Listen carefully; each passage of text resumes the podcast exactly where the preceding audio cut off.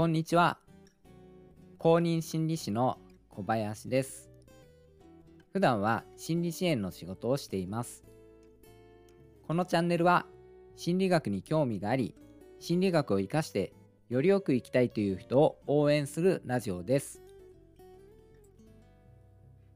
今回は対人関係の傾向は知らず知らずに親を真似ているという話をさせていただきます。私たちっていうのは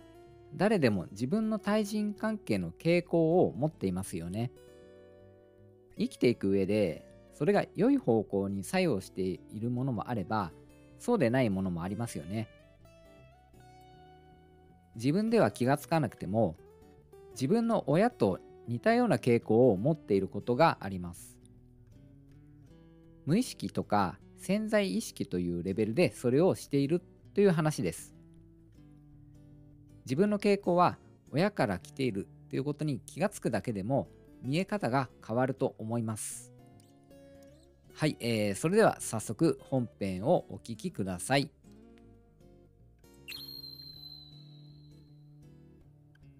親の行動を見て自分の中に取り込んでいくことをモデリングと言います。意識的に取り込むよりも無意識的に取り込んでいるものが多いです。極端な例なんですけれども例えば親から幼児虐待を受けて育った人が自分の子供に虐待をするっていう話は聞いたことがあるかもしれません。意識的には親と同じように自分の子供に虐待なんかしたくないっていうふうに思っているかもしれないんですけれどもでもですね無意識のレベルで親の行動を取り込んでいてですねそして同じようにそれを繰り返してしまうということなんです。意識と無意識というのはよく氷山の例えで説明されると思います。氷山っていうのは大半の部分は海水に沈んでいますよね。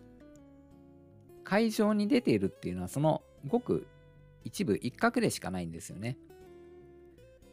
無意識が大半を占めていて意識はそのごく一部でしかないということなんです。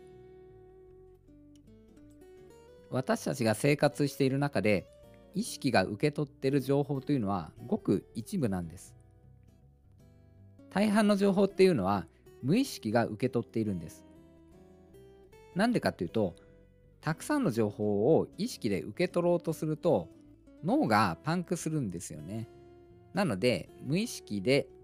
情報を受け取るようになっているんです。それによって全ての情報を意識しなくても済むそういうことなんですよね。親の話に戻りますが親とは長い間一緒に生きていますよね。長い時間の中で無意識レベルによって親からたくさんの情報を受け取っているんです。そしてそれをモデリングしているんです。普段は意識に上ってきませんが親と同じ傾向が私たち自身の中にあるんです。こんな例もあります。職場で周りの人からすごく頼られていて仕事をいろいろ引き受けてしまう人がいるとします。頼られるっていうのはいいんですけれども仕事を引き受けすぎるとまあ、当然どんどん自分が大変になっていきますよね。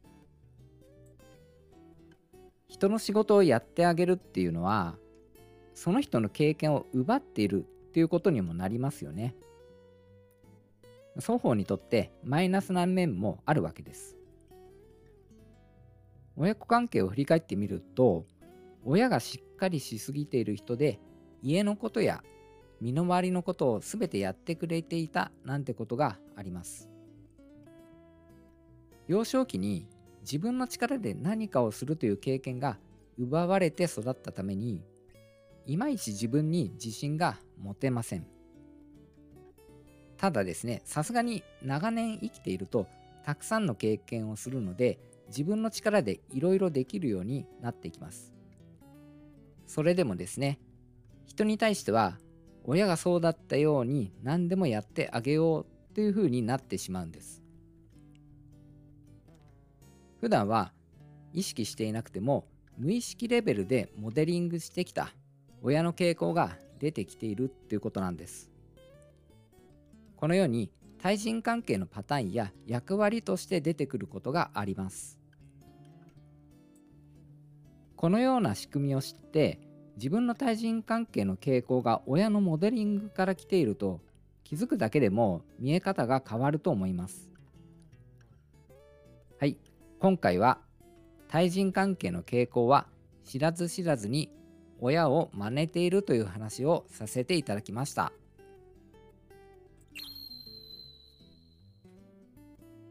いかがだったでしょうか？良い部分を親から真似ていることもありますしああはなりたくないなという部分を実は取り込んでいるっていうこともあります。この無意識のモデリングっていうのを振り返りすることってなかなかないですよね。親子関係を考えたりとか幼少期の記憶を思い出すっていうのは結構エネルギーが必要ですからね。ですので、まあ、心理カウンセリングを受けたりとか誰かに相談するとかあのあ誰か相手に相手と話しながらそれを振り返っていくっていうのがまあいいのかなとは思います。今回は無意識レベルのモデリングという仕組みをまずは知っていただけたらと思って、まあ、こんな話をさせていただきました。私のチャンネルでは心理学に興味があり心理学を生かしてよりよく生きたいという人を応援しています。公認心理師の小林でした最後までお聴きくださり本当にありがとうございました。